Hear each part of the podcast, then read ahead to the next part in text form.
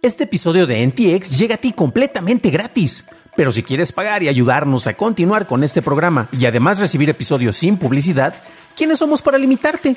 Descubre cómo hacerlo siguiendo la liga en la descripción del episodio. Normally, being a little extra can be a bit much, but when it comes to healthcare, it pays to be extra. And United Healthcare makes it easy with Health Protector Guard fixed indemnity insurance plans. Underwritten by Golden Rule Insurance Company, they supplement your primary plan, helping you manage out of pocket costs without the usual requirements and restrictions like deductibles and enrollment periods. So when it comes to covering your medical bills, you can feel good about being a little extra. Visit uh1.com to find the Health Protector Guard plan for you.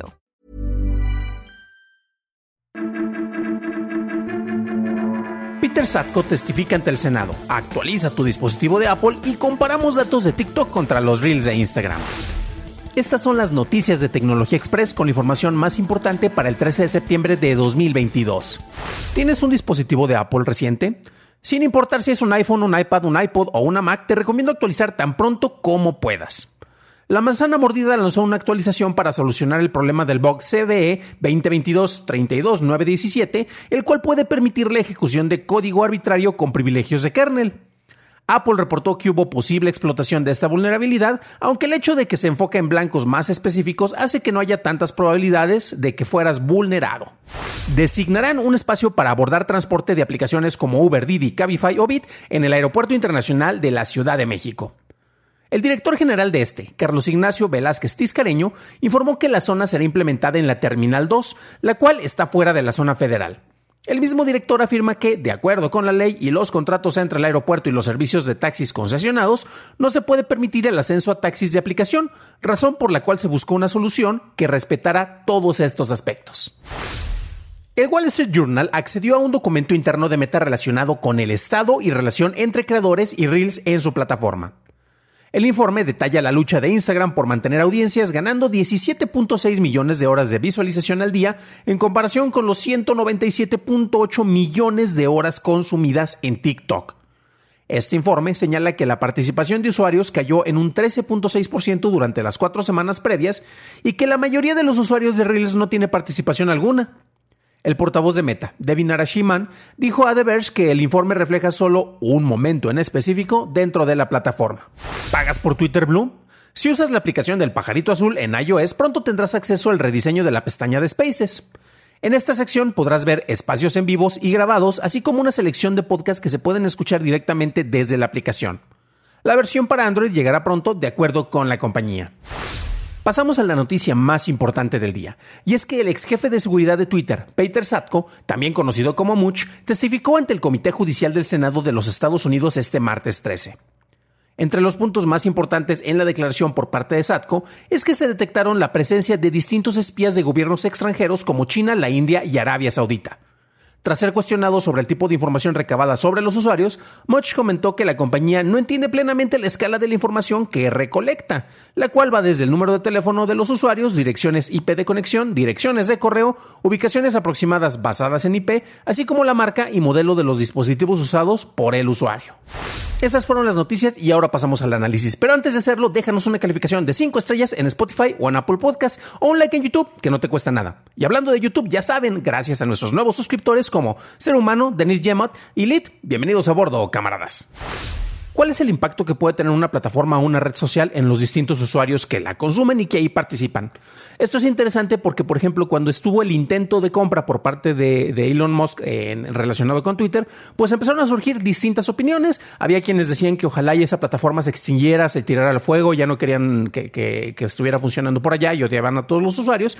Y por otro lado, pues había quienes decían que debería de arreglarla. El señor Elon Musk, yo arreglo todo, yo soy el todopoderoso y además tengo más de 20 hijas en lo que empezó este programa y el que sigue. Eh, pues bueno, Twitter es una de las herramientas de comunicación más efectivas y recordemos que, por ejemplo, en Estados Unidos, eh, solo por poner un ejemplo, Eh, el tipo de perfil de usuarios que están por allá, particularmente de usuarios de alta perspectiva, pues eh, ha llegado a distintos niveles. Por ejemplo, tenemos casos muy radicales eh, al compararlos, como la manera tan efectiva que en su momento el candidato y después presidente de Barack Obama hizo de la plataforma, así como Donald Trump, que incluso siendo presidente, pues notó el poder que tenía y que en muchas ocasiones era hasta más importante a lo que él liberara por comunicados oficiales, todo lo que él decía en Twitter. Entonces ahí vemos que tiene un manejo muy relevante para todos los usuarios y para las personas en general. Tenemos después las declaraciones de Satco. Y este es el soplón, el whistleblower, este que blower, que ha estado revelando información relacionada a la administración sobre los datos de usuarios y la seguridad de esta plataforma y está trayendo nuevas perspectivas a la discusión. De entrada, eh, tenemos eh, la confirmación de que ha habido efectivamente actores maliciosos, distintos espías, y era interesante el manejo de esta información porque resultaba que no era tanto un comité que trabajara dentro de Twitter quien se había dado cuenta de la presencia de estos y que de repente era más bien por un aviso del FBI que les dice, oye, probablemente tengas a alguien de algún otro gobierno que está por ahí infiltrado como un espía, y es hasta entonces que empezaban a tratar de rastrear y detectar a esas personas dentro de la compañía. Eh, se ha hablado, recuerden que las ligas las encuentran en la descripción del episodio, tanto en audio como en video, eh, para que vean precisamente los casos y los artículos relacionados con el manejo de personas de infiltrados, llamémosles de esta manera, de que vienen desde Arabia Saudita, desde China y desde la India. La India en particular ha tenido un manejo, una relación muy fascinante con Twitter.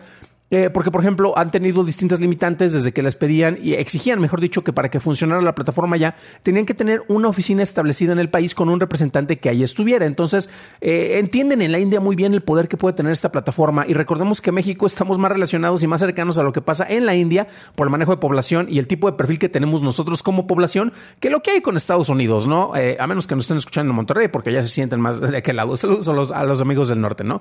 Pero bueno. Eh, se estaba viendo esto y parte de las declaraciones de Satco, él también empezaba a decir, eh, eh, cuando entró a trabajar como un jefe de seguridad, concretamente de Twitter, de entrada aquí hay una, una, perspectiva, porque dicen, se está quejando de problemas de seguridad, pero a él lo contrataron para resolver estos problemas de seguridad, entonces, ¿qué es lo que está pasando aquí? No está haciendo su chamba. La cuestión es que ya con estas revelaciones, se está manejando el tipo de información al cual él llegó a acceder eh, sobre los distintos problemas y los reportes para el aquel entonces el jefe de tecnología de Twitter, para Gagrawal, que es el actual CEO de Twitter. Entonces estamos viendo como una, una cadena en la cual desde la perspectiva de Satco no se tomaron las decisiones más pertinentes. Y por ejemplo, había detalles en los cuales tenías usuarios que querían entrar a Twitter, pero usuarios ingenieros, o sea, gente que trabaja dentro de Twitter, querían acceder a cuentas de ellos como trabajadores de Twitter eh, desde fuera del lugar. Y dices, ah, bueno, claro, el trabajo remoto, desde luego una persona se va a poder conectar pero teníamos usuarios que estaban probando con distintas contraseñas. Entonces eran personas que tenían acceso al nombre de usuario y estaban buscando a través de distintas herramientas para mandar, este, pues ahora sí que distintos passwords para ver con cuál accedían. Y se llegaron a reportar más de 3.000 intentos al día para poder entrar con los privilegios que tú tenías como administrador, siendo parte de este equipo de ingenieros. Y esto es muy importante porque dentro de las mismas declaraciones de SATCO es que hay una falta de control o falta de interés por parte de la compañía para saber el tipo de acceso que tienen sus ingenieros. Él mismo ya había mencionado previamente que de repente tú siendo parte del equipo de trabajadores de allá tenías acceso a más información de la que tú necesitabas. Entonces no había una una división adecuada, perdón, eh, sobre los distintos rangos de información a los cuales tú podrías estar accediendo en este caso. Entonces eso nuevamente nos habla de que había un control muy laxo dentro de, los distintos sectores, ¿no?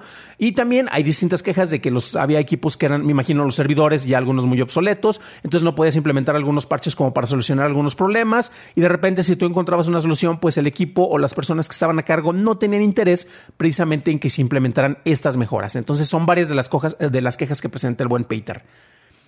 Eh, aquí estamos hablando de esto y también estamos hablando del tipo de información al cual se puede acceder, el tipo de información que nosotros le cedemos propiamente a la plataforma. Y de repente aquí vamos a poner una especie de llamada de atención. No nos espantemos, no porque tengas Twitter instalado en tu celular significa que ya tienen acceso a toda la información que está en tu celular, al menos con la información que tenemos en este momento. No debemos de caer en esas cuestiones de, de pánico, no nos apaniquemos. Entonces, hay un caso muy en particular eh, que este, pues fue, fue detectado, la persona ya está condenada, le dieron una condena de 20 años de prisión, y es eh, la situación de Ahmad Aboumadom. Eh, espero haberlo pronunciado muy bien, que es un ex colaborador de Twitter y fue convicto por conspiraciones para cometer fraude, falsificación de documentos y lavado de dinero. Y ya mencionaba que se le, había sentenciado una condena de 20 años de prisión y él le había mencionado que el gobierno saudita le había ofrecido, desde luego, dinero y artículos de lujo a cambio de la cooperación para recabar información relacionada con usuarios de interés de Twitter. ¿Qué tipo de información es la que él podía recabar? Fechas de nacimiento, direcciones de correo y números de teléfono. Ok, esta es la información que usualmente tú cuando creas una cuenta de Twitter es la que vas a estar proporcionando. De entrada tienes que dar una fecha de cumpleaños. Eh, la recomendación es que lo ideal es que no pongan sus fechas de cumpleaños verdaderas en estos casos. Una dirección de correo electrónico. Usualmente es fácil encontrar esa información si sabe rastrear. No en todos los casos, pero también aquí hay una cuestión. Si tú no quieres que esta información sea pública porque eres una persona de interés, una persona que tiene que, relacionarse con aspectos de privacidad, pues no estarías utilizando al menos con tu nombre real o con un nombre con el que se pueda rastrear este tipo de redes. Entonces, efectivamente, el tipo de información que se estaba proporcionando y nuevamente a Ahmad se le estaba pidiendo esta información relacionada con críticos del gobierno saudita. Ok, desde luego que con el número de teléfono puedes eh, generar ataques de doxing, también con las direcciones de correo, pero también es eh, la, información tampoco es como que para alarmarse. Desde luego que hay que poner atención con esto, pero tampoco es de que, ay, me robaron mi lista de contacto, ay, me robaron todas las claves de, mis direcciones, de, todas mis cuentas de correo electrónico, mis cuentas incluso de banco, ¿no? Ahora bien, eh, hay una cuestión porque Twitter, de acuerdo con estas declaraciones que da el buen eh, Satco, es que no cuenta con un, un entorno de revisión para corroborar las acciones que hacen sus trabajadores. Y ojo, porque aquí también tenemos una cuestión. Esto se está viendo con las personas que pueden o podemos trabajar de manera remota. Y si te preguntan, ¿te gustaría que tu jefe pudiera monitorear todo lo que has estado haciendo en, en tu trabajo y en tu labor? Desde luego vas a decir que no. Ok, Piensa que esto estaba pasando también con distintas de las personas que colaboraban en Twitter y estuvieran ahí de manera presente o remota. Sin embargo, en el aspecto de la seguridad, son cuestiones que sí sería lo ideal tener algunos manejos con unos controles más estrictos para saber efectivamente cuando tenías usuarios que estaban haciendo una descarga de, distintos documentos, de distintos datos para tal vez venderlos para, para otras personas, ¿no? Especialmente cuando tenemos estos eh, supuestos casos de espías que estaban presentes. Y me llama mucho la atención porque eh, se acusa mucho, no, es que el gobierno de la India, no, el gobierno de Arabia Saudita, que ojo, porque en el gobierno de Arabia Saudita sí se han cometido eh, asesinatos concretamente contra periodistas y contra críticos del gobierno.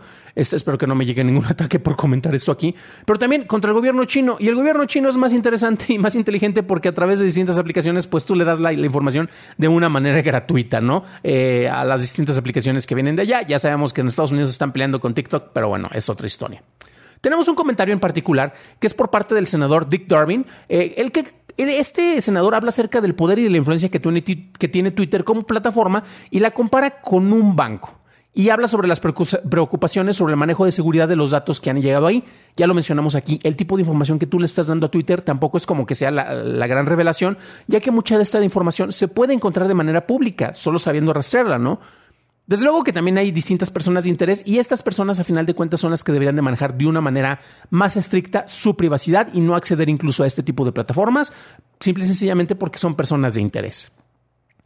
Algunos eh, rumores decían que durante la Guerra Fría, y este es un caso muy particular para cerrar esto, para ver cómo empezamos con, la conspiranoia y el tipo de información que pueden rastrear, porque, ok, vamos a rastrear tu ubicación gracias a la IP que tiene registrada en tu celular, porque la aplicación puede ver eso también puede ver mi modelo de celular. Yo aquí se los he estado. Es más, aquí tiene la etiqueta de la marca, ¿no? Lo digo de manera pública. Si fuera una, persona de interés, tal vez no estaría presumiendo eso, aunque recordemos que incluso se llegó a revelar en un momento que creo que eh, Donald Trump al principio usaba un Galaxy S3 en su momento. Híjole, tuvo que actualizar. Eso fue al principio, este, antes de que fuera este presidente de los Estados Unidos. Pero sobre esto, hay una anécdota que a mí me gusta mucho que tiene que ver con el periodo de la Guerra Fría. Y es que supuestamente el gobierno ruso tenía al menos dos misiles enfocados a un punto establecido dentro del centro del Pentágono. El Pentágono, ustedes saben, un centro de operaciones de inteligencia por parte del gobierno estadounidense, tienes distintos sistemas de defensa y de gobierno ahí establecidos, entonces tenían un punto muy particular enfocado en el cual si quisieran o si hubiera algún, algún estallido de un conflicto armado, pues lanzaban unos misiles. Y esto lo hicieron porque habían detectado que distintas personas de alto rango y personas que tenían eh, ahora sí que intereses de, manejo militar y gubernamental se agrupaban de manera regular en este lado. Actualmente ya no existe, es este el Coffee Ground Zero. ¿Y qué es lo que ocurría? Es un changarrito, un local en el cual vendían café y hot dogs. Entonces ahí era la cuestión de que, claro, nosotros estamos detectando, seguramente es un centro de reuniones muy importante, Sí, en un centro de reuniones, pero era básicamente un centro para que fueran a comer las personas que trabajaban ahí en el Pentágono. Entonces, era muy interesante porque la paranoia podría hacer pensar muchas cosas sobre, en este caso, la información que podremos rastrear, pero en el entorno real es como decir, claro, en este punto, ¿por qué se juntan tantas personas? Pues es un centro comercial, entonces es normal que se, se junten estas personas. Pero bueno, ¿ustedes qué opinan de esto? Déjenmelo en los comentarios ya que me interesa saber su opinión. Para un análisis más a detalle en inglés, visita dailytechnewshow.com en donde encontrarás notas y ligas a las noticias. Si quieres saber cómo empezaron las alertas sobre los problemas de seguridad en Twitter, checa nuestro episodio 190 en donde hablamos de las primeras declaraciones de Much. Eso es todo por hoy. Gracias por acompañarme. Nos estaremos escuchando en el siguiente programa y deseo que tengas un magnífico martes.